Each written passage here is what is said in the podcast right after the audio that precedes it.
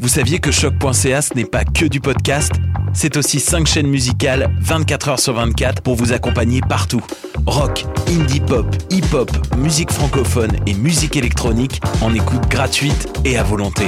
Pour les découvrir, rendez-vous sur le site de choc.ca sur l'onglet chaîne musicale.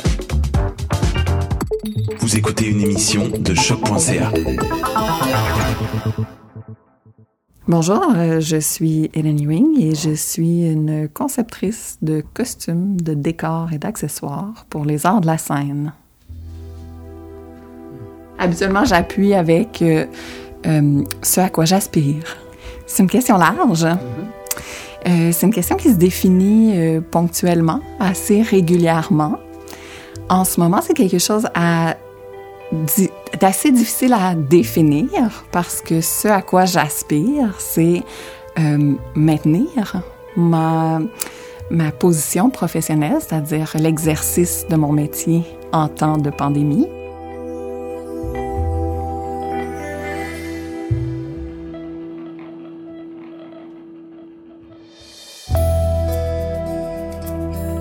En mars 2020, les théâtres et les lieux de diffusion des arts de la scène ont dû suspendre leurs activités à cause de la pandémie de COVID-19.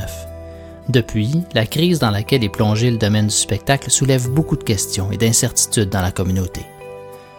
En explorant le passé, le présent et le futur de ces artistes et artisans, ce balado tente d'ouvrir une discussion sur la place des arts de la scène dans notre société.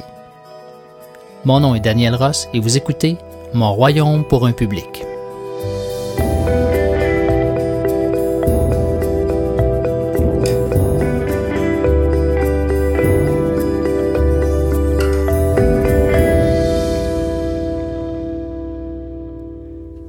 Diplômée de l'école de théâtre du Cégep de Saint-Hyacinthe et bachelière de l'UQAM en histoire de l'art, Hélène Ewing a collaboré à plus d'une soixantaine de productions théâtrales en un peu plus de dix ans.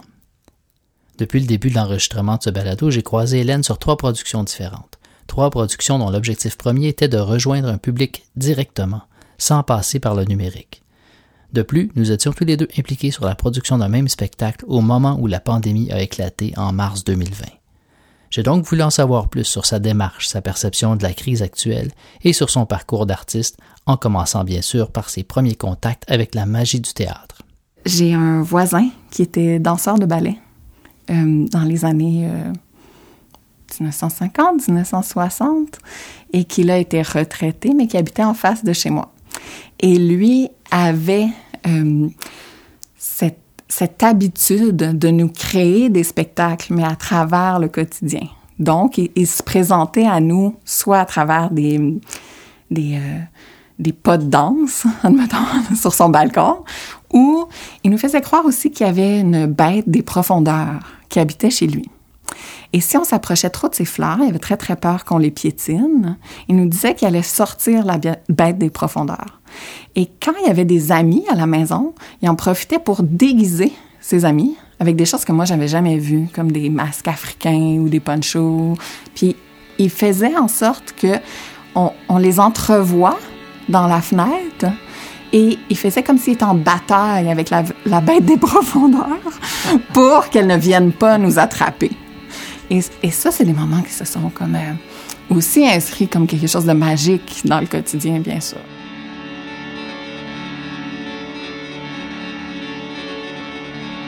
Mais il y a un moment marquant qui est un spectacle de Céline Dion au euh, Centre Bell maintenant. Et en fait, j'avais un billet euh, équipe parce qu'un ami avait un, collègue, ami, caméraman sur le spectacle. Donc, on était assis à côté du caméraman. Et lorsqu'elle s'est approchée du caméraman, qui était sur une pastille très, très proche pour faire un clin d'œil à la caméra, c'est comme si elle me faisait un clin d'œil. Puis, la réaction chimique, physique des gens à ce moment-là. Ça vibrait autour de moi. C'est un peu comme si j'étais assise sur un, sub. Et ça, c'est devenu un moment marquant. C'est-à-dire, je l'ai inscrit comme un moment où on peut potentiellement ressentir quelque chose de très, très intense dans l'exercice de l'art et de la scène et par la performance. Donc, c'est devenu une référence pour moi. C'est devenu, mais pourquoi j'exerce ça? Même si c'est dans euh, un rapport au public qui est pas du tout celui euh, fanatique qu'exerce Céline Dion, ben cette intensité là est quelque chose de recherché pour moi, quelque chose qui est inscrit très très profondément. Je peux pas vous quitter sans vous dire que je vous aime.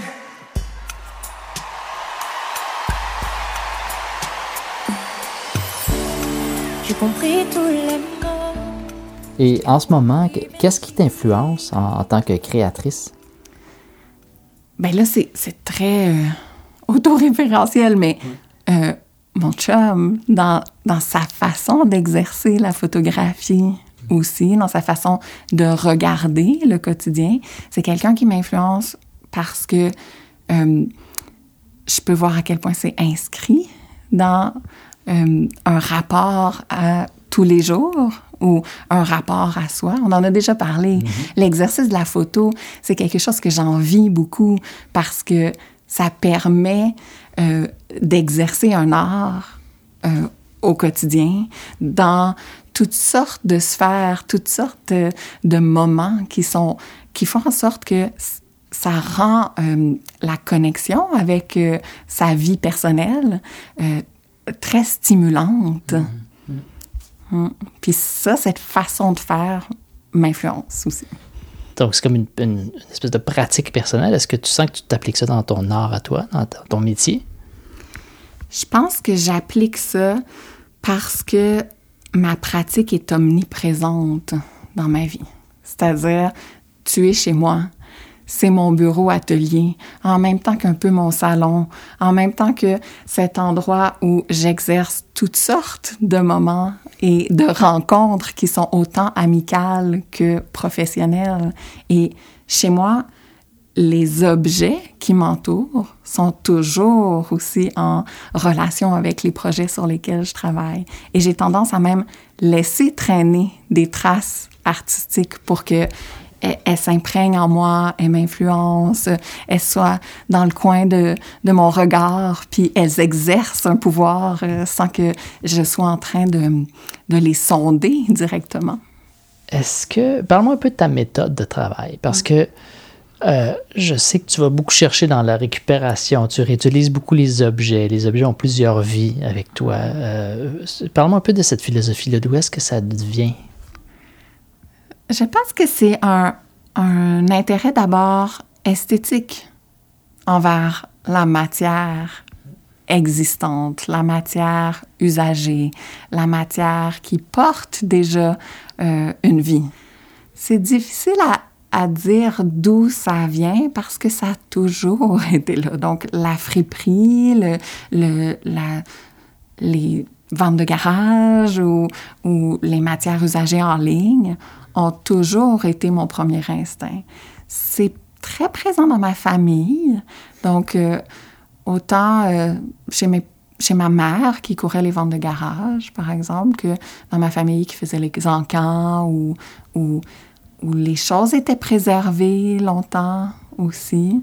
Famille anglophone du côté de mon père, euh, de campagne. Donc, les, les, le mobilier, les vêtements sont souvent comme rustiques et euh, vus pour euh, de, de, très longues vies passées d'un ménage à un autre. Donc, c'est sûr que ça m'a influencé d'une certaine façon et, et j'adorais aller dans la famille et partir avec un élément.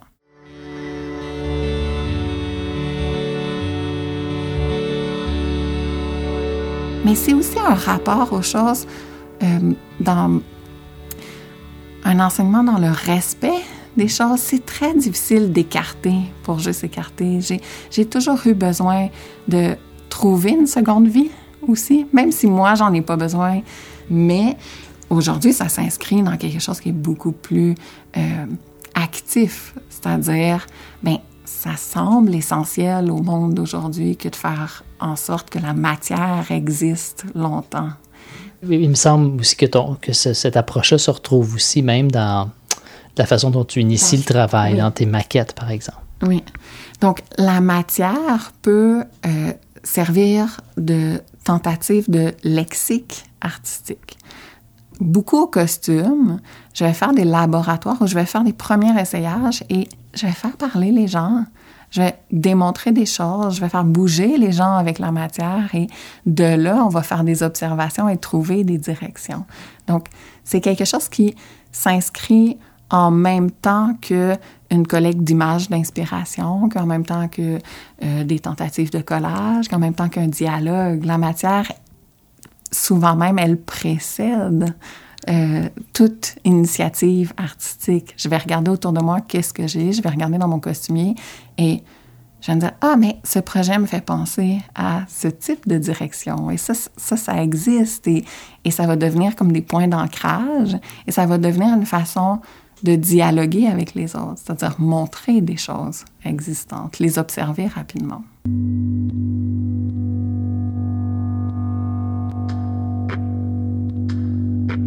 Donc, mon espace de travail est à la maison et il est imbriqué avec mon espace de vie.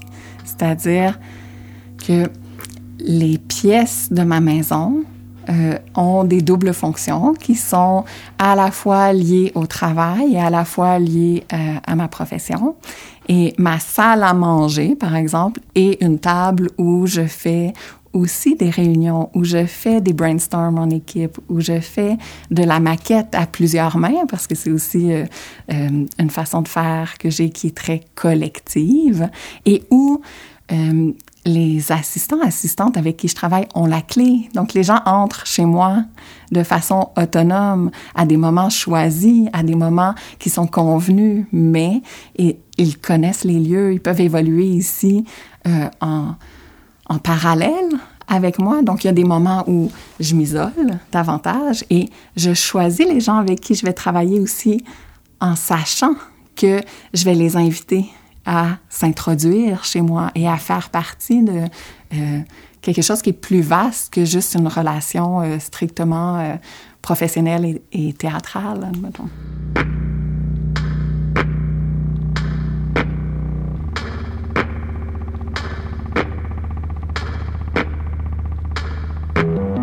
Donc, avant COVID, une journée type, c'est un réveil relativement tôt où je vais faire un suivi plus administratif de email euh, pour euh, organiser la journée. Et ensuite, ben souvent, ça sonnait à la porte et là, euh, la planification est mise en commun avec des collaborateurs. Par moment, la journée se continue ici, et parfois on est plusieurs. Parfois, différentes pièces de la maison sont utilisées pour des activités différentes, c'est-à-dire que quelqu'un peut être en train de confectionner dans le bureau ici des accessoires de costume pendant que je suis en train de faire de la maquette dans la salle à manger avec d'autres personnes. Ou ces gens-là peuvent être autonomes aussi pendant que je suis en train de préparer le lunch. Par d'autres moments, ben, c'est des sorties et là, ça varie. C'est-à-dire, est-ce qu'on s'en va faire une tournée de magasinage? Est-ce qu'on s'en va faire des essayages? Est-ce que je m'en vais en répétition? Donc, les journées sont assez variées en général et bien sûr que depuis COVID, ben, il n'y a pas un collaborateur qui est entré ici.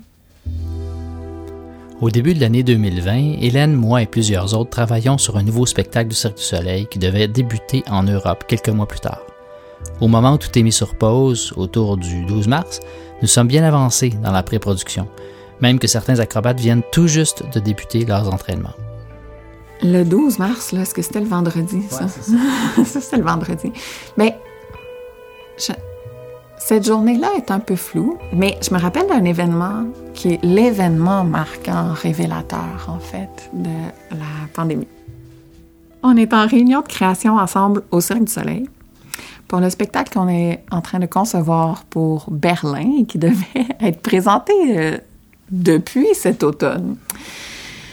Et les caméras sont là parce qu'il euh, y a un making-of qui se fait. Euh, et tu as autorisé les caméras en tout temps pour avoir du bon matériel. Et je, pense que c'est ce qui fait en sorte que le souvenir s'imprégner. C'est-à-dire, j'ai dit, ah, ça, c'est sous caméra. Dans le sens où, ça, me semblait complètement euh, euh, abstrait, ce moment.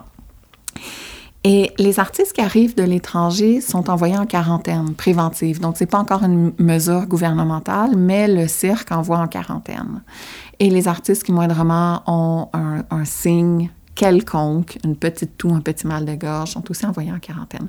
Et je me rappelle d'un argument entre toi, directeur de création, et euh, Jérôme, entraîneur et euh, concepteur acrobatique, où tu dis, ben, c'est la mesure à prendre dans ce contexte. Et où il dit, oui, mais ils vont être en retard sur leur, leur entraînement.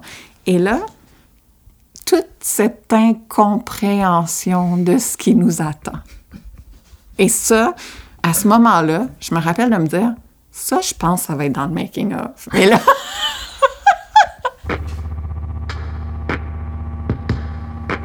Évidemment, il n'y a jamais eu de making-of puisque ce projet au Cirque du Soleil n'a jamais eu lieu. Comme beaucoup d'artisans des arts de la scène, Hélène se retrouve devant l'inconnu. Donc, euh, le premier week-end, j'ai écrit une lettre à 20 personnes. T'en as reçu une. Donc, j'ai dit, ah, c'est un moment particulier et c'est un moment de réflexion et j'aimerais réfléchir avec vous. Donc, j'ai envoyé cette lettre à 20 personnes, euh, proches et moins proches, collaborateurs et amis. Euh, dans le but d'ouvrir et où je disais ben je l'aime ce vertige en quelque part est-ce que c'est est-ce que c'est autodestructeur de ma part que de l'aimer? Hmm. Difficile à mesurer à ce moment-là. Ensuite, je me suis enfermée dans mon sous-sol où j'ai commencé un ménage que j'ai jamais le temps de faire et qui fait partie de mon travail aussi, d'archives, de matériel et qui, qui mon sous-sol, c'est mon costumier, mon sous-sol, c'est mon lieu où, où, je conserve des choses, où je, je, j'archive. Et je pense que j'ai fait trois semaines temps plein, un peu dans un sentiment d'urgence que, ben, c'est un temps où je pouvais vraiment améliorer mes, conditions de travail pour la suite, c'est-à-dire en faisant ce grand tri. Donc, je, me suis sentie un peu dans l'urgence d'organiser les choses. Et au bout de trois semaines, j'étais complètement tannée. Donc, ça a été d'envisager des nouvelles choses, de continuer un peu euh, le tri, l'organisation euh, de travailleuses autonomes mais en essayant de prendre des temps aussi beaucoup plus off. C'est-à-dire, ce printemps, euh, euh, faire un jardin aura été un moment très important. des, des choses comme ça.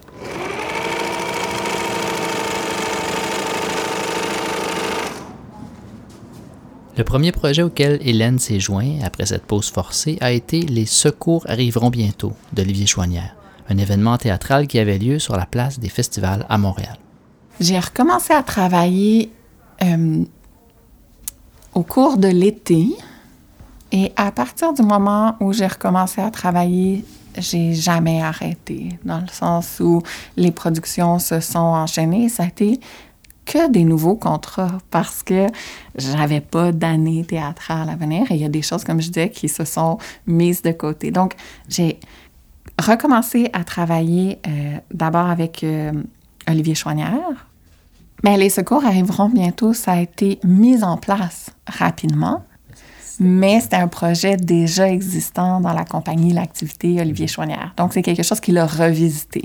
Et Olivier a cette qualité qui est d'avoir beaucoup, beaucoup de projets dans ses fichiers et, et de les les travailler selon les moments. Donc, ce qui devait être une période d'écriture pour lui est devenu une période stimulante pour sortir des projets, pour réagir à ce nouveau contexte social, artistique, politique. Je pense que ça a été probablement ta première production à, recommencer à mettre des costumes sur le corps d'humain euh, pendant la COVID. Qu'est-ce qui, a, qu'est-ce qui a été le plus frappant? Ça a été quoi les, euh, les premières, les embûches les plus euh, évidentes?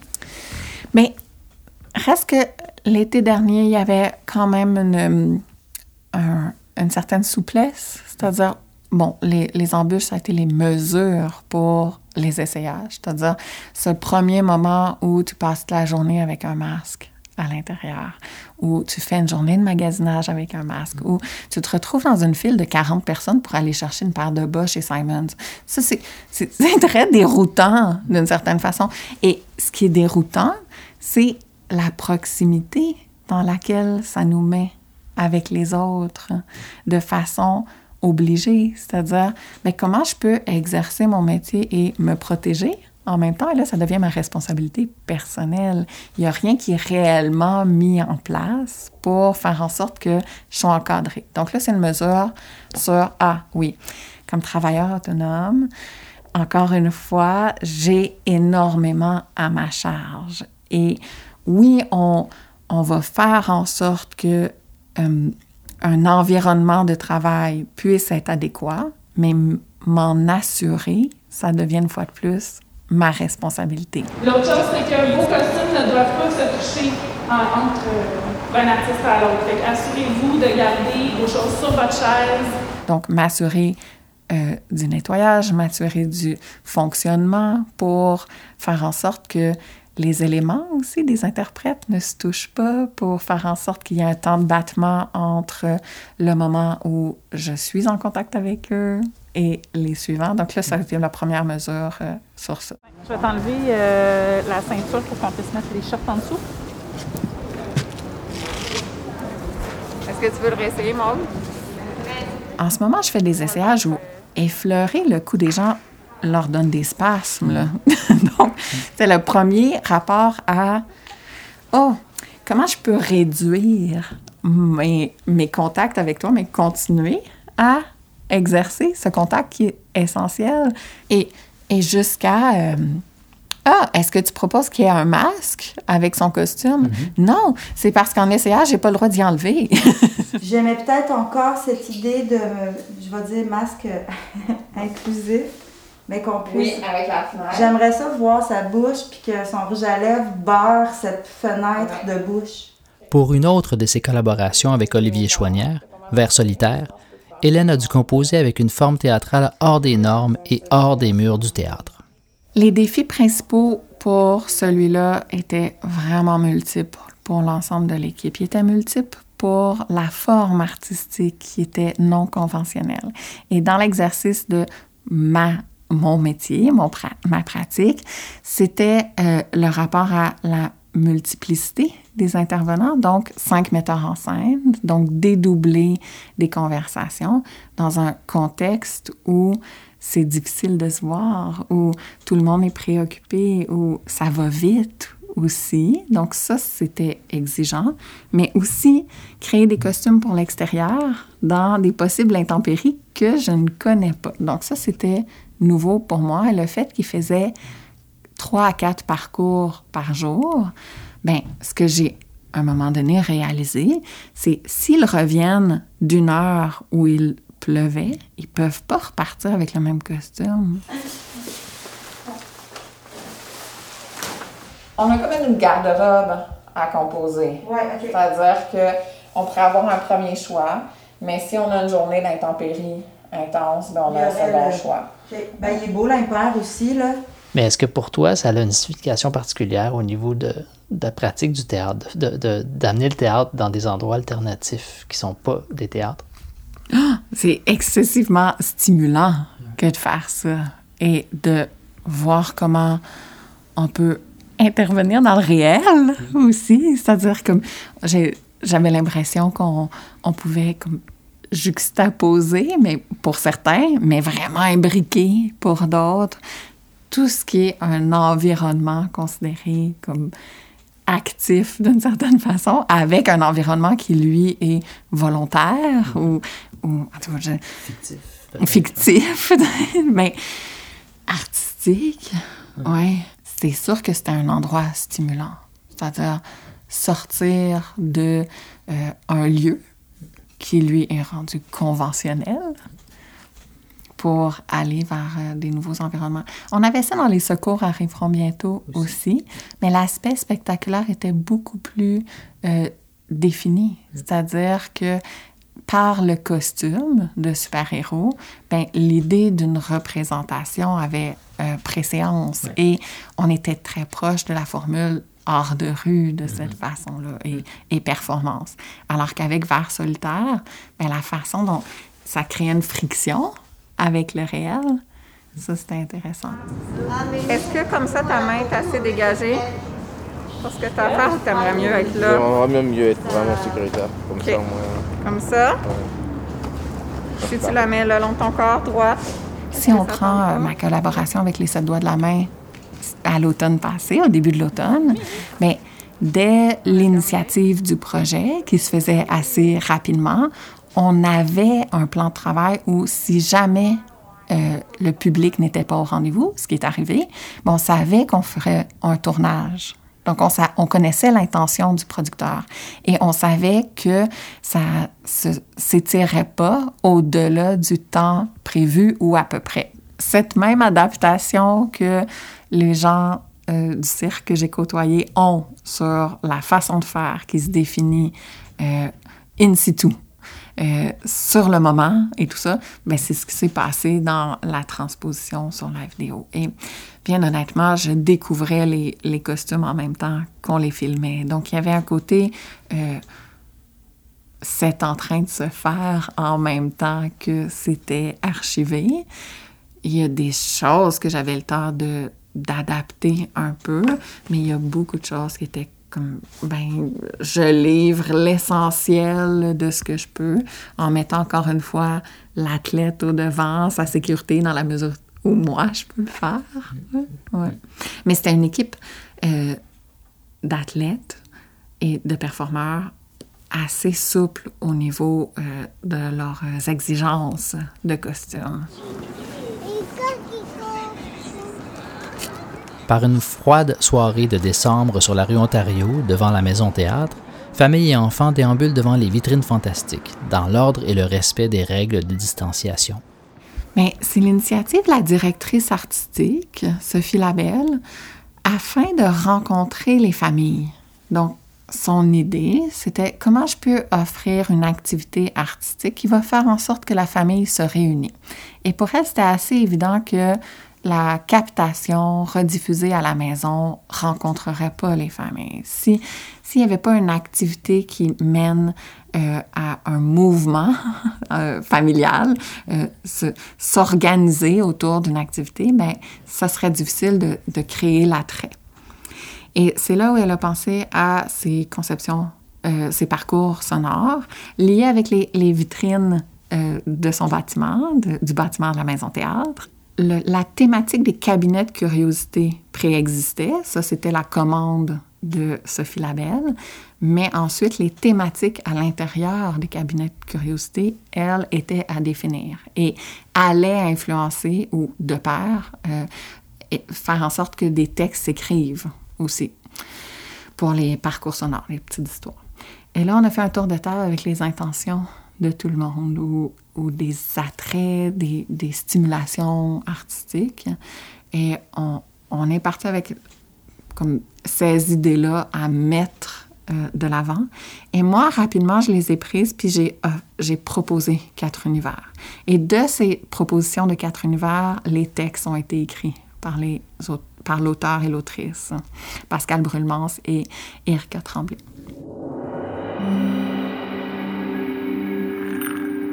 La première vitrine est euh, plus traditionnelle, cabinet de curiosité. On est comme dans un décor hivernal, tout en apesanteur et neige. On a un petit côté euh, rustique et, euh, voyons, réveillon, des fêtes, plutôt comme repas du temps des fêtes, mais on est chez un collectionneur, donc quelqu'un vraiment qui ramassait tout, tout, tout. Donc c'est super serré. Euh, comme espace. Tout est plein.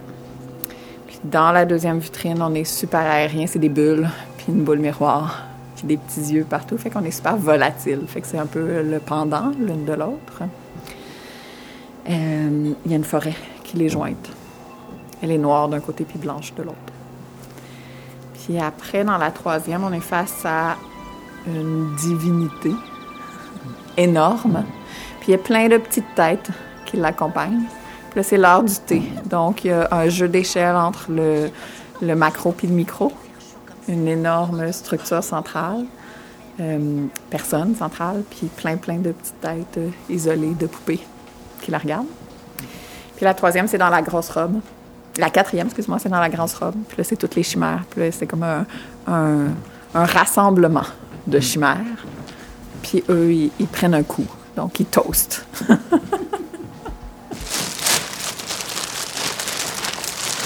Faut tout garder, Daniel, tout. Donc, on fait mon métier, faut tout garder. Fait que, euh, on a troqué les, euh, les acteurs qui sont euh, des potentielles sources de COVID contre des chimères en peluche. On a un koala serpent, un lion castor, un serpent lion, un mouton éléphant. Ah. Je les aime. les amis. Puis, on a une famille d'ours. À elle et, à, à- et cervidés. J'avais envie que les objets euh, racontent euh, des, des récits esthétiques d'une certaine façon, mais aussi ouvrent des portes sur la création. Donc, mon intention euh, générale était euh, de mettre de l'avant que la création est vraiment importante et la magie dans la création est vraiment importante. Donc, on avait toujours des animations qui sont théâtrales, qui étaient au cœur de chacune des vitrines. Il y avait des brosses à cheveux. Il y avait euh, des bottes de pluie. Il y avait un miroir, des yeux. Le, le corps de grenouille avec la tête de serpent. Un serpent avec la tête d'un lion. Des toutous, des ours. Euh, des animaux. Et aussi euh, des nounours. Euh, une grenouille. Des boules en styromousse blanche, là. Ben, ce que j'aimais, c'est qu'il y en avait de toutes les sortes, puis c'était, tout exposé, puis il y avait de la fumée en arrière, fait que c'était vraiment impressionnant. des bottes, les genres de petits parasols que des fois on met dans les euh, cocktails ou ça. Du papier euh, d'aluminium, je sais quelque chose qui ressemble à ça, ouais. Une brosse à dents, un toutou grenouille avec un corps de girafe, des Barbies, deux personnes. Ben, je sais pas si c'est des personnes là, mais il y avait deux personnes, ouais un toutou avec une tête de tigre et un corps de chien. Ben, plein de toutous avec des corps n'importe comment. Le rôle du théâtre dans l'enfance pour toi, c'est quoi? D'abord, quel est le rôle du théâtre? Et il est multiple. Donc, je pense que pour les enfants, il peut être multiple aussi.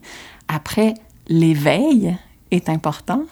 Euh, C'est rassembleur. C'est-à-dire que par le théâtre, on pense aller chercher des enfants qui vivent des spécificités aussi, leur donner la possibilité de s'identifier à des situations qui, dans certains cas, seront pas euh, validées autrement.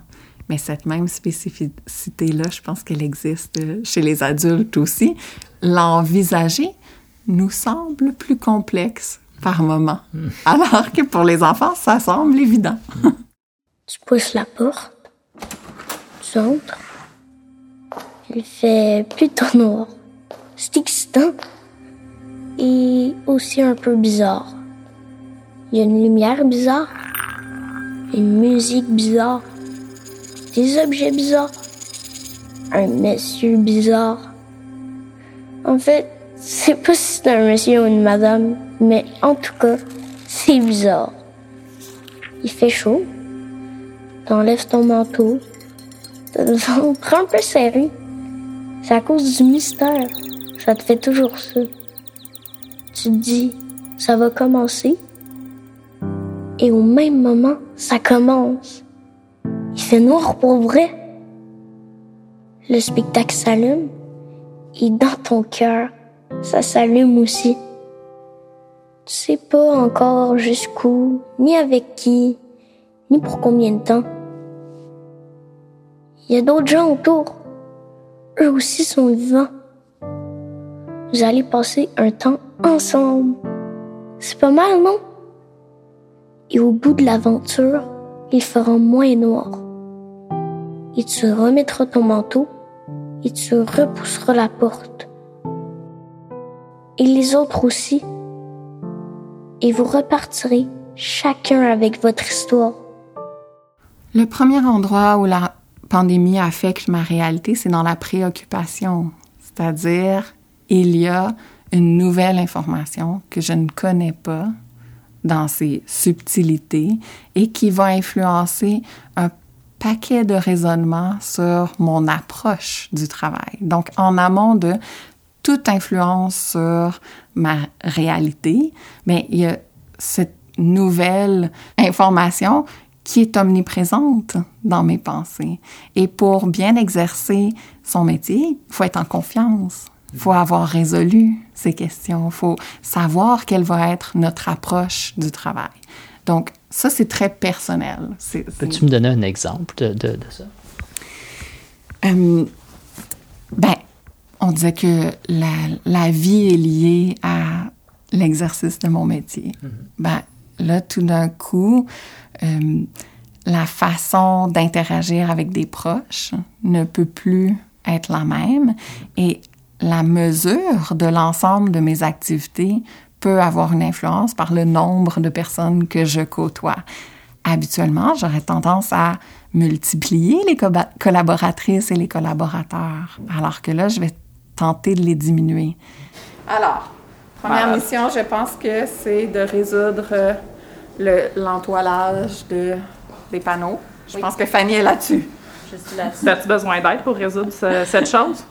Veux qu'on aille le regarder ensemble ou t'es en contrôle? Je pense que euh, une chose difficile euh, qui s'est révélée, c'est euh, par le fait que beaucoup de gens autour de moi ont quitté le métier. Donc, ce qui s'est révélé à travers ça, c'est leur leur sentiment d'appartenance qui était très, très euh, fragile par rapport à ce métier. Et pourquoi il était fragile, ce sentiment d'appartenance? Ben, parce que leurs conditions de travail étaient euh, difficiles. Donc, toutes les personnes qui ont quitté, euh, qui sont proches de moi, n'ont pas quitté parce qu'elles n'aimaient pas ce travail ou n'aimaient pas la valeur artistique de ce qu'elles étaient en train de faire, mais parce que ça leur était plus possible, parce que euh, en regardant les années qui venaient de traverser et en s'imaginant que ce serait pire pour les années, du moins euh, très très rapprochées à venir, en fait, ben, je, je ne peux pas survivre, je ne peux pas continuer de cette façon. Je je trouve pas l'équilibre, je trouve pas la, la satisfaction euh, personnelle, le bien-être, la, la, le côté paisible, la, la stimulation même. Donc, ce que ça révèle, c'est euh, la fragilité de, ces liens-là et, et la rapidité dans laquelle on était aussi, parce que bien que c'était des questions qu'on abordait, ben, j'étais quand même surprise par euh, le nombre de personnes qui ont décidé de faire un pas de côté.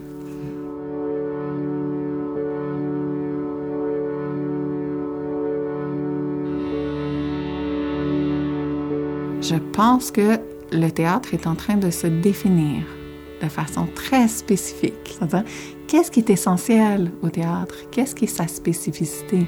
Et il est en train de s'éclater en même temps, c'est-à-dire, il est en train de se bonifier par des nouvelles tentatives, des nouvelles formes, qu'elles soient numériques ou dans la rue.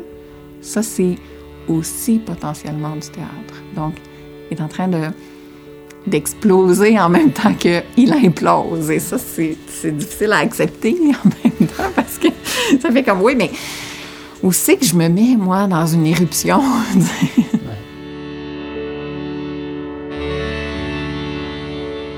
Soyons réalistes. Je pense qu'il faut être encore patient. Donc, dans cette patience, je pense qu'il faut faire attention aux humains. On hiérarchise beaucoup la valeur humaine en qualifiant d'essentielle ou de plus distrayante certains secteurs d'activité. Et je pense que c'est pernicieux. Ça ouvre la porte à traiter des gens euh, de façon euh, plus consciencieuse ou moins. Donc, en même temps qu'il y a beaucoup d'éveil sur les difficultés humaines et sociales, on reconduit énormément euh, des inégalités en ce moment elles sont très, très visibles. Et bien sûr, je trouve qu'on est tolérant, d'une part, mais en même temps, j'a- j'admire nos, nos conversations, j'admire euh, le discours qui est mis de l'avant par plusieurs.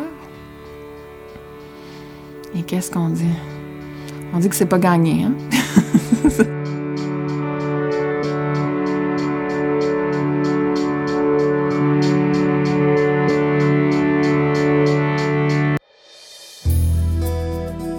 C'était Mon Royaume pour un public avec Hélène Ewing.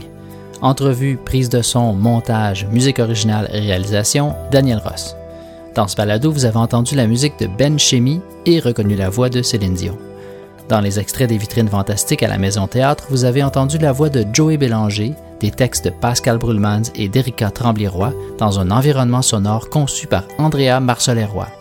Un grand merci à Sophie Labelle, Isabelle Chassé, Gypsy Schneider, Olivier Chouanière, Jean-Michel Caron, David Poulain, André Faleros, Mathieu Poirier et Ayo Pourteau. La diffusion de ce balado est rendue possible grâce à la Choc.